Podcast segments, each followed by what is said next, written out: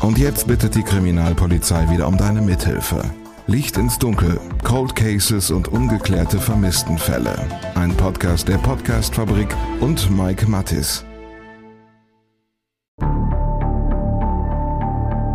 Licht ins Dunkel. Cold Cases und ungeklärte Vermisstenfälle von hier. Schönen guten Tag wünsche ich euch. Hallo und ganz herzlich willkommen zur 18. Episode von Licht ins Dunkel. Wir sprechen heute mal nicht über einen Cold Case und auch mal nicht über einen ungeklärten Vermisstenfall. Heute geht's zum zweiten Mal um einen gelösten Fall. Cold Case Closed ist das Stichwort. Es ist ein Fall, der bis heute, also fast 20 Jahre danach, in der Ausbildung von jungen Polizistinnen und Polizisten tatsächlich immer mal wieder zur Sprache kommt. Ganz einfach, weil der Fall damals als Vermisstenfall beginnt und als Mordfall endet, weil die Ermittler damals alle Register ziehen mussten und weil sie tatsächlich an der einen oder anderen Stelle auch ein bisschen Glück gehabt haben. Der Mord an der achtjährigen Levke aus Cuxhaven wird in vielen Podcasts und in vielen Zeitungsberichten immer wieder im Zusammenhang mit dem Mord an dem achtjährigen Felix aus Neu-Ebersdorf genannt. Das liegt daran, dass der Mörder der beiden Kinder ein und derselbe Mann ist. Ich habe mich ganz bewusst dagegen entschieden, die beiden Fälle hier zusammen zu behandeln, weil ich eben nur Kontakt zum damaligen Leiter der Soko Levke hatte. Dementsprechend kann ich auch nicht genau sagen, wie im vermissten Fall Felix ermittelt worden ist. Den Chef der damaligen Soko Levke haben wir in Episode 14 und 15 schon kennengelernt. Carsten Bettels war damals gerade erst Chef des Zentralen Kriminaldienstes in Cuxhaven, als im Mai 2004 die achtjährige Levke verschwindet wie er mit seiner Sonderkommission damals vorgegangen ist, wie er diesen Fall erlebt hat und welche Lehren er da bis heute rauszieht, das ist unser Thema in den nächsten Wochen. Normalerweise bin ich kein Freund von Triggerwarnungen. Ich denke, wer sich True Crime Podcasts anhört, der weiß, dass es um Mord, um Totschlag und eben um andere Abgründe der Menschheit geht. Heute möchte ich allerdings auf jeden Fall eine Triggerwarnung aussprechen. Es geht in diesem Fall um Gewalt, um Missbrauch und um den Mord von Kindern. Bevor wir aber starten, überlasse ich Carsten Bettels noch mal kurz das Wort für ein erstes klares Statement. Mir geht es einfach darum, wenn es jetzt um ein, eine Kindestötung geht, so wie wir es jetzt bei Liefke haben, äh, rührt das ja bei den Angehörigen auch immer wieder was auf. Und das ist eigentlich etwas, wo ich sage, nee, das, das geht so eigentlich nicht. Eigentlich sollte das gerade auch für die Angehörigen, die sollen damit auch abschließen. Und nicht, dass irgendwie da etwas aufritt, nur weil da jetzt Mike Mattis und Carsten Battles meinen, wir müssen einen Podcast drüber machen. Wenn es darum geht, jetzt das darauf zu beschränken, dann hätte ich das nicht gemacht. Sondern es muss etwas sein, wo ich sage, die Erfahrung, die man daraus gesammelt hat, ist ein gutes Beispiel auch für die Zukunft. Also man muss eine Lehre daraus ziehen können. Und dann ist es das wert, das zu machen. Und das heißt eben konkret, einer dieser äh, Mehrwerte ist es eben, dass äh, bestimmte Schlussfolgerungen damals aus diesem Verfahren auch heute noch Gültigkeit haben und äh, dieses Thema eben vermisste Personen und die Gründe, die dahinter liegen, ja nicht in allen Fällen auch immer gleich ein Kapitalverbrechen äh, sozusagen als Anlass hat, sondern es gibt ja auch viele andere Gründe, warum jemand als vermisst gelten kann. Um das dann eben auch zu gewährleisten, hat sich Carsten Bettels mehrfach wirklich stundenlang Zeit für mich genommen, hat mir erklärt, was, wann, wie, wo passiert ist und wie gewisse Entscheidungen getroffen worden sind. Am Ende dieser Interviewreihe hatte ich mehr als fünf Stunden Interviewmaterial zusammen und ich möchte mich an dieser Stelle einfach nochmal ganz herzlich bei Carsten Bettels bedanken, der sich wirklich wahnsinnig viel Zeit für uns genommen hat und der uns hier Einblicke gibt, die es eben nicht überall gibt. Den Gesamtkontext, der da gerade auch schon angeklungen ist, der wird Thema in Teil 2 sein. Das wird dann später noch wichtig, um einfach zu verstehen, wie die Polizei bei den Ermittlungen vorgegangen ist. Heute sprechen wir über den Fall an sich. Beim nächsten Mal kümmern wir uns dann eben darum, warum und wie der Mörder gefasst worden ist, wie der Prozess gelaufen ist und welche Auswirkungen das Ganze möglicherweise dann eben noch für andere Fälle in der Region hatte. Die achtjährige Levke aus Cuxhaven kommt am 6. Mai 2004 gegen 12.30 Uhr von der Schule nach Hause. Sie ist mit einer Schulfreundin unterwegs. Als die beiden an das Haus der Familie im Ortsteil Altenwalde kommen, verabschieden sich die beiden Freundinnen. Die eine geht weiter, die andere will ins Haus, stellt aber fest, dass sie ihren Schlüssel vergessen hat und kommt eben nicht ins Haus ihrer Eltern. Ihre Eltern und die beiden Geschwister sind zu diesem Zeitpunkt noch nicht zu Hause.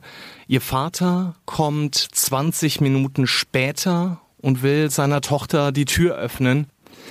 Ihr Mörder Mark H. wird später sagen, dass er Levke unter einem perfiden Vorwand in sein Auto gelockt hat.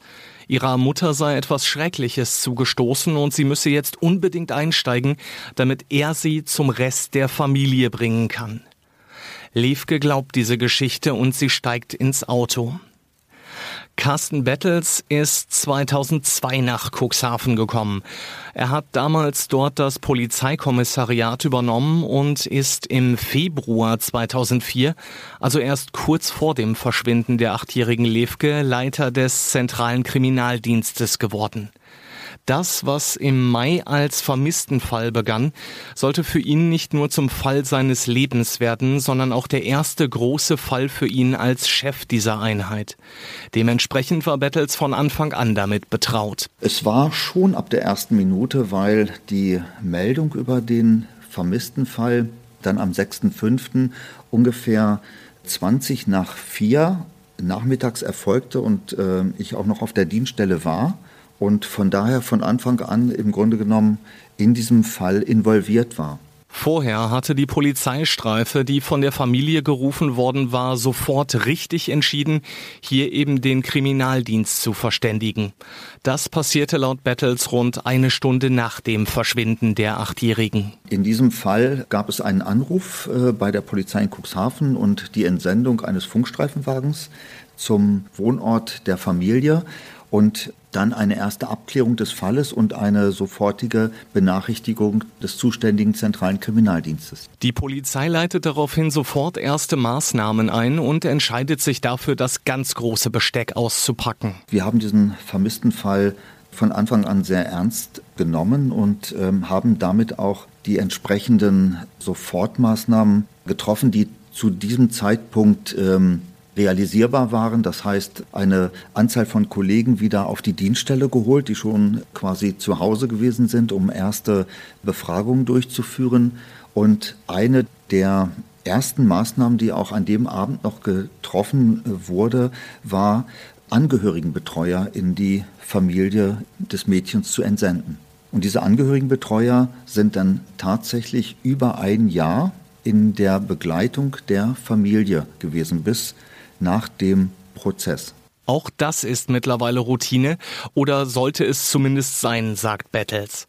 Er erklärt kurz, wie das dann in etwa abläuft. Die Betreuung läuft äh, in dieser Art und Weise ab, dass äh, immer in Absprache mit einer Familie Beamtinnen, Beamte, die besonders ausgebildet sind, die Familie persönlich betreuen, ob nun eine bestimmte Zeit am Tag, ob äh, vielleicht auch über Nacht, das ist immer in Absprache mit der Familie.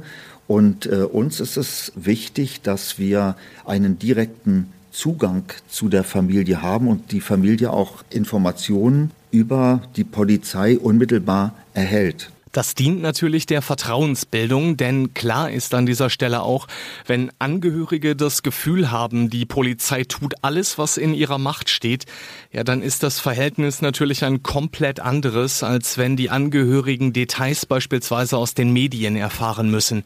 Auch das ist ja gerade früher immer wieder vorgekommen.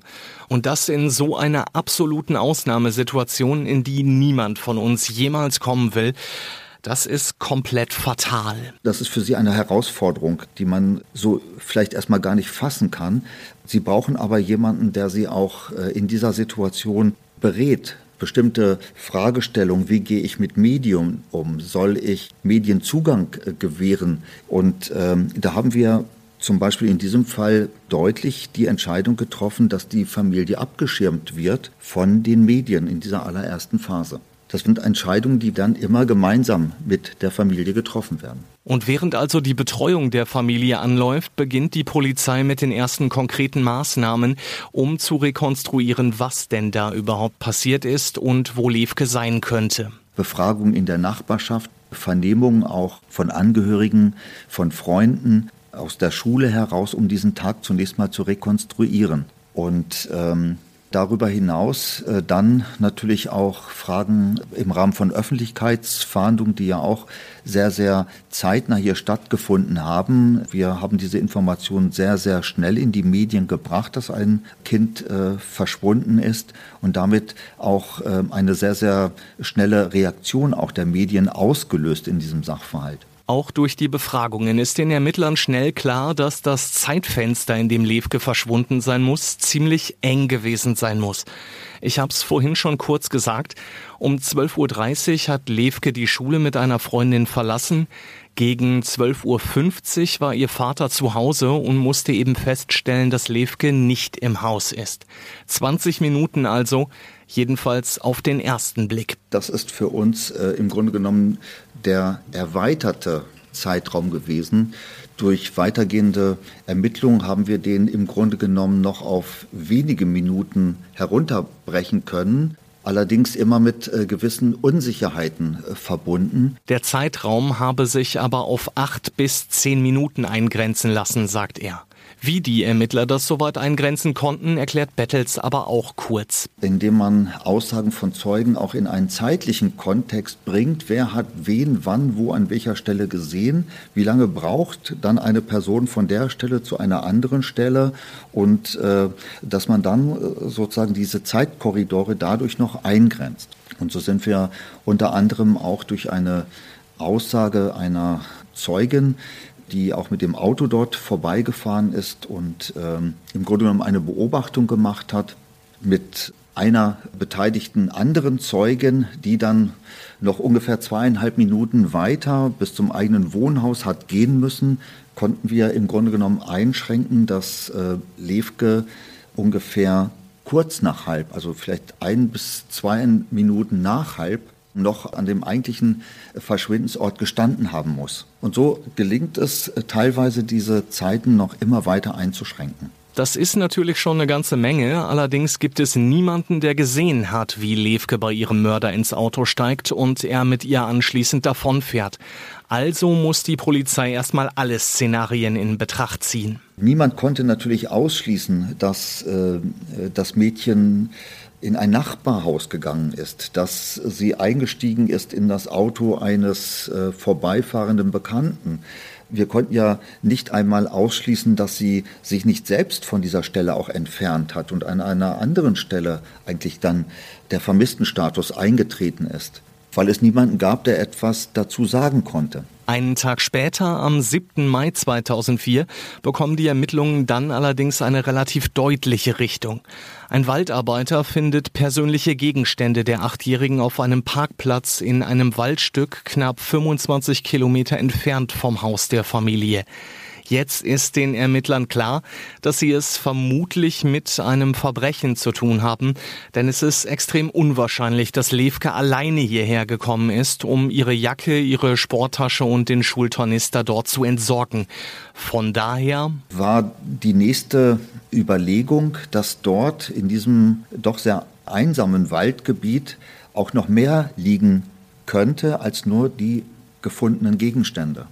Und deswegen sind natürlich dort in diesem Bereich die Suchmaßnahmen sofort in diesen Bereich verlagert worden. Und wir haben dort mit äh, starken Kräften diese Waldgebiete, dieses Waldgebiet durchsucht. Dafür werden die Polizisten, die am Morgen des 7. Mai schon in Cuxhaven-Altenwalde gesucht haben, eben in dieses Waldgebiet verlagert. Da gibt es Teiche in der Nähe, da gibt es Felder, die da waren. Das war Mai, da waren die Rapsfelder in Blüte. Das heißt, äh, da gibt es schon viele Möglichkeiten, wo man auch solche Suchmaßnahmen entwickeln muss, vor dem Hintergrund, äh, es auszuschließen, dass das Kind sich dort befindet. Und diese Kräfte, die waren alle im, im Einsatz und wurden dann dort in diesen Wald äh, bei der Ortschaft Flögeln entsprechend konzentriert. Die Polizei durchsucht die Gegend mit einem Großaufgebot ab. Dabei kommen Mantrailer-Hunde, Leichenspürhunde und Hubschrauber mit Wärmebildkameras zum Einsatz. Flugblätter werden verteilt, Plakate aufgehängt, eine Belohnung ausgesetzt. Insgesamt sind rund 900 Polizisten und freiwillige Helfer im Einsatz. Sie suchen ein Gebiet ab, das 2500 Hektar groß ist. Zum Vergleich, das sind in etwa 3500 Fußballfelder. Felder. In diesem Gebiet gibt es einige Seen und Teiche und auch die werden abgesucht. Ohne Erfolg. Die achtjährige Levke bleibt verschwunden. Dadurch, dass Carsten Battles und sein Team jetzt sehr, sehr deutliche Indizien dafür haben, dass es hier eben um ein Verbrechen geht, kommt noch mehr Bewegung in die Ermittlungen. Letztlich war das der entscheidende Moment, wo aus einer am 6.5 zunächst gegründeten Ermittlungsgruppe eine Sonderkommission mit einem wesentlich höheren personellen Aufwand und personeller Konzentrierung entstanden ist, die dann versucht hat, dieses Geschehen insgesamt aufzuklären. Am 10. Mai nimmt die Soko Levke dann letzten Endes die Arbeit auf, also zweieinhalb Tage nachdem die persönlichen Gegenstände des Mädchens im Wald bei Flögeln gefunden worden sind. Warum es letztlich so lange dauert, bis die Soko einsatzbereit ist, erklärt Carsten Bettels so. Eine Sonderkommission in dem Umfang von mehr als 60 Mitarbeitern, die zimmern sie nicht innerhalb von Stunden aus dem Boden. Und dann gibt es natürlich auch ein entsprechendes formelles Verfahren der Einrichtung der Sonderkommission. Die Leitung dieser Sonderkommission übernimmt Carsten Bettels selbst. Das ist nicht selbstverständlich. Es gab zu dieser Zeit im Elbe-Weser-Dreieck aber mehrere ungeklärte Mord- und Vermisstenfälle, von denen einige übrigens bis heute nicht gelöst sind. Und vor diesem Hintergrund wollte Carsten Bettels damals eben ein Zeichen setzen, um zu zeigen, wir von der Polizei tun alles, was in unserer Macht steht, um eben das Verschwinden der achtjährigen Levke aufzuklären aufklären. Über diese ungeklärten Mord- und Vermisstenfälle, die es damals eben im Elbe-Weser-Dreieck gegeben hat, sprechen wir in Teil 2 dann auch nochmal ausführlich. Das ist wichtig, um die Herangehensweise der Polizei bei den Ermittlungen zu verstehen. Jetzt im Moment wäre dieser Exkurs dann allerdings tatsächlich so, dass er den Rahmen sprengen würde. Bei den Ermittlungen überprüft die Polizei auch mehr als 240 bekannte Sexualstraftäter aus der Region, die sich an Kindern vergangen hatten. Levkes Mörder Mark H. wird hier nicht überprüft, obwohl er in der Vergangenheit mehrfach auffällig geworden war und auch wegen eines sexuellen Übergriffs vorbestraft war. Das lag einerseits daran, dass äh, diese Tat schon mehr als zehn Jahre zurücklag und die Akten mittlerweile vernichtet waren und beziehungsweise auch äh, aus Datenschutzgründen die Bestände gelöscht waren. Und andere Taten, die einen zeitlich näheren Bezug hatten, nicht als äh, Sexualdelikt geführt wurden. Kurz zur Einordnung. Im Jahr 1994 hatte Levkes Mörder im Sauerland eine Anhalterin mitgenommen. Er hatte versucht, sie zu vergewaltigen. Das Mädchen konnte sich aber befreien und zeigte ihn an. Weil Mark H. damals eben noch keine Vorstrafe hatte und weil man ihm eine positive Sozialprognose bescheinigte, wurde die Haftstrafe von zwei Jahren zur Bewährung ausgesetzt. Anschließend zog er nach Niedersachsen. Im Jahr 2000 lockte er in Bremerhaven dann eine Jugendliche in sein Auto, die er vom Sehen kannte. Eine sexuelle Komponente konnte ihm damals nicht nachgewiesen werden. Stattdessen ging es um Körperverletzung, um Freiheitsberaubung und um Beleidigung. Das Verfahren hier wurde allerdings eingestellt. Und von daher wurde Mark H. eben damals nicht als Sexualstraftäter geführt. Und selbst wenn das alles anders gelaufen wäre und äh, die Unterlagen eben noch da gewesen wären, dann wäre Mark H. hier wahrscheinlich nicht überprüft, ganz einfach, weil er sich damals an Jugendlichen und nicht an Kindern vergangen hatte. Kurz nach dem Verschwinden von Levke geht die Polizei mit dem Fall weiter in die Öffentlichkeit und präsentiert ihn am 3. Juni 2004 bei Aktenzeichen XY. Also es war für uns äh, schon wichtig, ähm, diesen Sachverhalt auch zu Aktenzeichen XY zu bringen und zwar einmal sehr, sehr zeitnah nach dem Verschwinden Und äh, deswegen ist er äh, auch zunächst äh, als Studiofall betrachtet worden, weil eine Entstehung eines Filmes bei Aktenzeichen XY auch mit einem längeren zeitlichen Vorlauf äh, verbunden ist. Deswegen war es zunächst mal von der Zielrichtung wichtig, den Fall als Studiofall zu XY zu bringen. Ende November 2004 ist das Ermittlungsteam dann nochmal in der Sendung mit Rudi Zerne zu Gast, dann allerdings als Filmfall und zu diesem Zeitpunkt steht dann eben auch schon fest, dass es ein Mordfall ist. Denn am 23. August ist ein Mann in einem Waldstück bei Attendorn im Sauerland unterwegs. Das liegt im Landkreis Olpe. Kennen einige von euch vielleicht aus dem Urlaub. Da gibt's beispielsweise den Biggesee oder die Atterhöhle. Es ist ein abgelegenes Waldstück, in dem der Mann Pilze suchen will. Was er findet, wird ihn vermutlich sein gesamtes Leben lang begleiten, denn er entdeckt die teilweise skelettierte Leiche eines Kindes.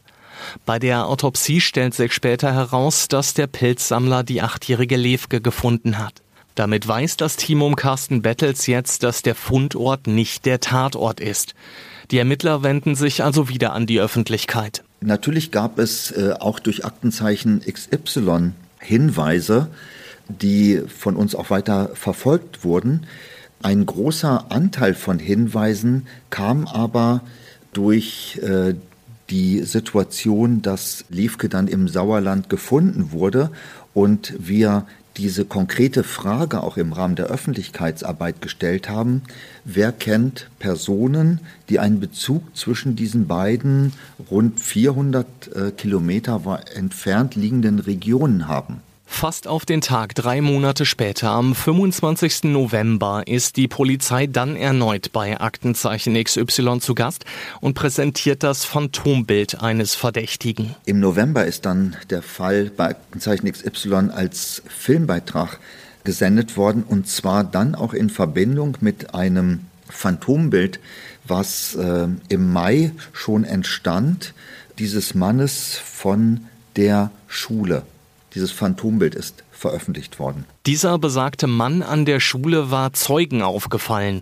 Er soll sich am Tag von Levkes Verschwinden in der Nähe der Schule rumgetrieben haben.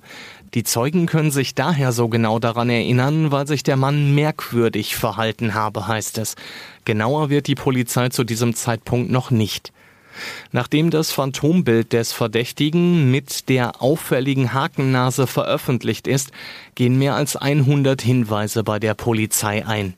Die Öffentlichkeitsfahndung bringt dann am Ende auch den Durchbruch. Die Hinweise, die dann später auf die Spur des Täters geführt haben, entstanden durch diese Öffentlichkeitsfahndung und durch insgesamt zwei Hinweise, die uns erreichten von einem Jugendfreund des Täters und äh, von einer Bekannten der Familie, die uns dann in der Soko erreichten. Wie viele Spuren die Soko Levke da im Laufe der Zeit abgearbeitet hat und wie sie dabei vorgegangen ist, das schauen wir uns noch ganz genau an.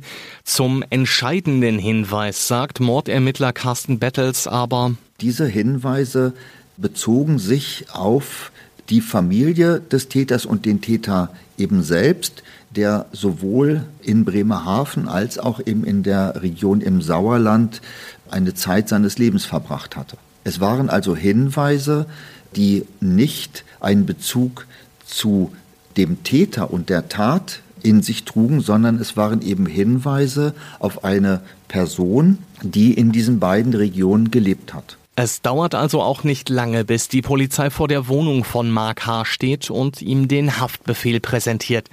Am 8. Dezember 2004, also keine zwei Wochen nach der XY-Sendung, nimmt die Mordkommission den Mann fest, der später zugeben wird, die achtjährige Levke entführt und ermordet zu haben.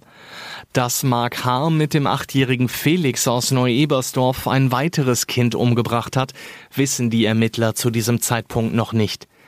Er wird den Mord kurze Zeit später in U-Haft gestehen und den Ermittlern verraten, wo sie die Leiche des Jungen finden. Daher muss sich der 31-jährige arbeitslose Installateur ab Mai 2005 wegen zweifachen Mordes vor dem Landgericht Stade verantworten. Der Vorsitzende Richter Berend Appelkamp verurteilt ihn am neunten Prozesstag zu lebenslanger Haft und stellt die besondere Schwere der Schuld fest. Außerdem ordnet er anschließende Sicherungsverwahrung an. Es ist damit das härteste Urteil, das im deutschen Strafrecht verhängt werden kann. Mit der Verurteilung des Mörders endet die Arbeit von Carsten Bettels und der Sonderkommission Lewke. Weil Mark H. einem Mitgefangenen gegenüber aber nicht nur den Mord an Felix gesteht, sondern auch von weiteren Morden spricht, ruft die Polizei die Soko Lewke neu ins Leben. Die wird im Laufe der nächsten Jahre rund 260 ungeklärte Morde und Vermisstenfälle untersuchen und sie mit den Mordfällen Lewke und Felix vergleichen. Die Frage für Carsten Bettels, der auch der Chef der neu gegründeten Sonderkommission Levke Neu ist, ist folgende. Kann das mit Levke eine Ersttat gewesen sein, wo dann sechs Monate später ein weiteres Kind verschwindet und äh, davor soll es nichts gegeben haben? Die Frage ist, was ist denn da eigentlich noch passiert? Ist das alles? Und ich bin der festen Überzeugung, dass Levke keine Ersttat war. Über all das sprechen wir beim nächsten Mal ganz ausführlich. Wie die Polizei den Mörder von Levke überführt hat, obwohl der auf den ersten Blick ein Alibi für die Tatzeit hatte. Über den Prozess an sich, über die Arbeit der Soko Levke neu, die nicht nur ungeklärte Morde und Vermisstenfälle im Elbe-Weser-Dreieck, sondern eben aus ganz Deutschland daraufhin überprüft hat, ob Mark H. hier etwas mit den Taten zu tun haben könnte. Und das, ihr Lieben, soll's für heute gewesen sein. Die gute Nachricht der Woche ist, glaube ich, klar. Die Recherchepause ist vorbei. Ab sofort gibt's Licht ins Dunkel wieder alle zwei Wochen mittwochs um Mitternacht. Viele von euch haben mir in der Recherchepause diverse Fälle geschickt, eben mit der Bitte, da doch mal Kontakt zu den Ermittlern aufzunehmen. Ich werde das jetzt nach und nach tun. Ich hoffe, dass die Gesprächsbereitschaft der Ermittler insgesamt genauso gut bleibt, wie sie bisher gewesen ist. Dass die Recherchepause vorbei ist, bedeutet für euch natürlich auch, dass es sonntags auf Instagram ab sofort auch wieder ein bisschen Kriminalgeschichte zum Miträtseln gibt. Auch danach hatten einige von euch gefragt. Ich habe die Zeit also ein kleines bisschen genutzt, um da eben zu recherchieren.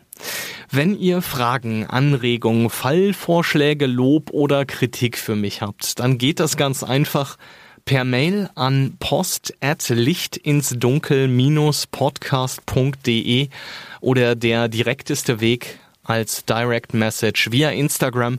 Das Ganze an Licht ins Dunkel Podcast. Ein Wort zusammengeschrieben. Alles fein, alles gut. Ich danke euch für die Aufmerksamkeit, ihr Lieben. Wünsche euch eine entspannte Woche. Bleibt sicher und gesund. Alles, alles Gute. Glück auf. Licht ins Dunkel. Cold Cases und ungeklärte Vermisstenfälle von hier. Eine Produktion von Mike Mattis und der Podcastfabrik. Ein Blutbad an Heiligabend in Gütersloh, ein Giftmord in Bielefeld oder ein Femizid in Preußisch-Oldendorf. Die schlimmsten Verbrechen passieren unmittelbar vor unserer Haustür. Im Podcast Ostwestfälle gehen wir den Verbrechen auf die Spur. Wir sprechen mit Strafverteidigern, mit Journalistinnen und Journalisten, die die Fälle Monate, teilweise sogar jahrelang begleitet haben. Ostwestfälle, der True Crime Podcast der Neuen Westfälischen. Jetzt auf nw.de und überall, wo es Podcasts gibt.